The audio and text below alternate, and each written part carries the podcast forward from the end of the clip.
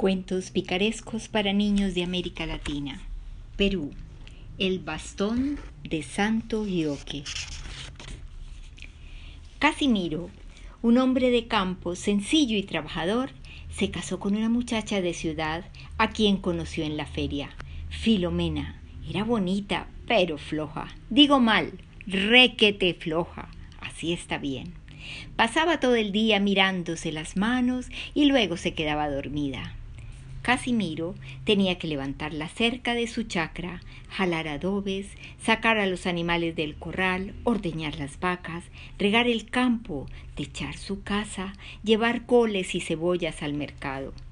Se levantaba al alba y despertaba a su mujer diciendo Filomena, voy al mercado a llevar verduras, prepara el desayuno que vuelvo enseguida. Filomena veía por la ventana que todavía ardían en el cielo las estrellas y contestaba Ya me voy levantando, ya me estoy levantando, Casimiro. Cuando Casimiro salía, se daba la vuelta en su cama diciendo un ratito más y se quedaba profundamente dormida. Al rato volvía Casimiro. ¿Y qué encontraba? La cocina fría, los animales encerrados en el corral, las vacas gimiendo porque nadie las había ordeñado. Había que preparar el queso, barrer el establo, cocinar, lavar y tender la ropa. Filomena, levántate, decía Casimiro. Filomena se restregaba los ojos y decía bostezando Ay, me duele la cabeza, me duelen los ojos. Me quema la frente. Hoy no me levanto. El pobre Casimiro la miraba con pena pensando que su mujercita estaba para morirse y le decía Está bien, está bien. Quédate en cama, yo te serviré. Casimiro entraba a la cocina, removía la ceniza, soplaba el rescoldo y levantaba las llamas. Después encendía el horno, ordeñaba las vacas y preparaba la mantequilla, amasaba el pan. Y cuando ya todo estaba listo decía Toma, Filomena, tu desayuno. Pobrecita mía, no te vayas a morir. Filomena tomaba la leche, los panecitos de manteca y se quedaba tan contenta. Al rato decía Me duelen los ojos, me duelen las manos, me duele el pecho apoyaba su cabeza en la almohada y se quedaba dormida.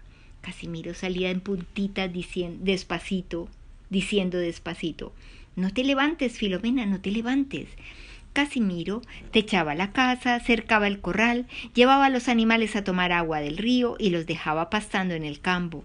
En el campo sembraba y volvía a casa preguntando Filomena, ¿cómo estás? La muchacha repetía estoy mal. Me duelen los huesos, las mejillas, las cejas y los párpados. Pobrecita, no te levantes, yo prepararé el almuerzo. Entonces él preparaba la sopa, chancando la cecina, tostando la cancha y moliendo los choclos, envolvía las humitas. Cuando todo estaba listo, oloroso y humeante, se lo llevaba a la cama diciendo Filomena, no te muevas, que ya te traje el almuerzo. La muchacha comía muy bien. Y cuando ya estaba por terminar, empezaba a quejarse diciendo Me duelen los pies, me duelen las uñas, me duelen las costillas.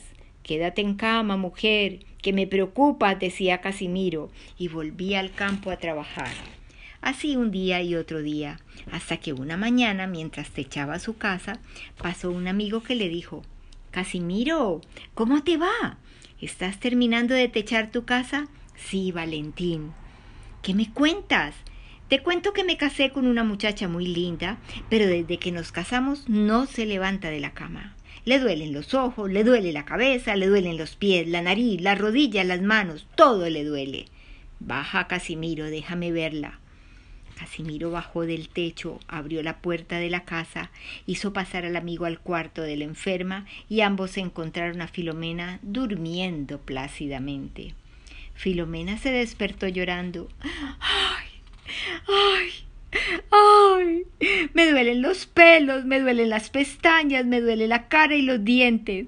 ¿Cómo me zumban los oídos? ¿Y este quién es? Pobrecita mi Filomena, no te vayas a morir, decía Casimiro tomándole las manos. No te preocupes, este es mi amigo Valentín. Ajá, exclamó Valentín llamando a su amigo. Ven para acá, compadre, ven. Yo sé qué es lo que tiene tu mujer y conozco el remedio. Casimiro cayó de rodillas diciendo, Te daré lo que me pidas con tal de que sanes a mi mujer. Yo te daré un santo muy milagroso que le curará todos sus males inmediatamente y para siempre, dijo Valentín. Casimiro preguntó, ¿Me puedes regalar la estampita de ese santo milagroso? Sí. Ahora mismo, ahora mismo, respondió Valentín, dándole un bastón pesado de madera dura llamada yoque. El único remedio para curar a tu mujer es este bastón de santo yoque. ¿Y qué hago con él? preguntó al bueno de Casimiro. Se lo enseñas, no más, de lejos. Ya verás cómo se sana. No me digas. ¿Así nomás? ¿De lejos? De lejos nomás. Pero si no te hiciera caso, le haces probar una sola vez cómo duele. Y ya está. Santo remedio. A la mañana siguiente, Casimiro se levantó temprano, todavía centellaban en el cielo las estrellas, y despertó a Filomena y le dijo Filomena, levántate a preparar el desayuno, que yo no iré al mercado a llevar los repollos ni, ni calabazas, sino tú. Filomena se despertó diciendo Ay, ay, me duele todo, de las costillas a las rodillas, de las rodillas a los talones y de la cabeza al cuello. Casimiro, levantando el bastón, dijo Mujercita linda, ya tengo el remedio que te sanará todos tus males. Con esto ya no sentirás más dolor. Aquí está la medicina. Y levantando la voz añadió Levántate y prepárame el desayuno. Cuando Filomena vio el bastón, se levantó como movida por un terremoto. Inmediatamente salió de la cocina, removió las cenizas, prendió el fuego, corrió al río, trajo agua, salió a ordeñar las vacas, puso a hervir la leche, batió la mantequilla, amasó el pan, limpió la mesa y sirvió el desayuno. Casimiro con el bastón en alto la miraba sorprendido. Había sido verdad. Ese era un santo muy milagroso. Tomaron el desayuno. Filomena lavó las tazas, sacó a los animales del corral, barrió la casa, limpió la cocina y puso todo en su sitio. Enseguida cargó los burros con verduras y tomó rapidito el camino del mercado. Casimiro estaba atónito. Era cierto lo que le había dicho su compadre Valentín. El bastón de Santo Yoque era un santo bendito.